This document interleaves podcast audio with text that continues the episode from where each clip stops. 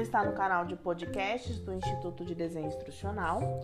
E neste episódio vamos compartilhar algumas dicas para um roteiro de onboarding para novas contratações à distância.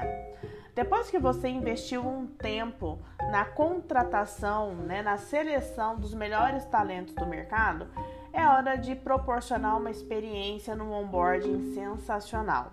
E para que isso aconteça, você precisa se fazer cinco perguntas. A primeira delas, quais são as características desses programas de interação que proporcionam verdadeiras experiências para esses novos colaboradores?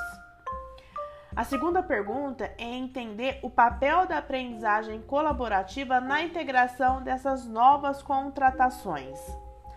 O terceiro questionamento tem a ver com impacto, com métrica. Você precisa deixar claro qual o impacto do onboarding no negócio.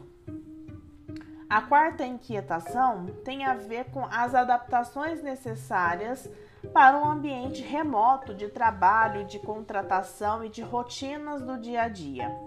E a última pergunta tem a ver com a tecnologia, né? Qual a tecnologia mais assertiva para esse momento de onboarding?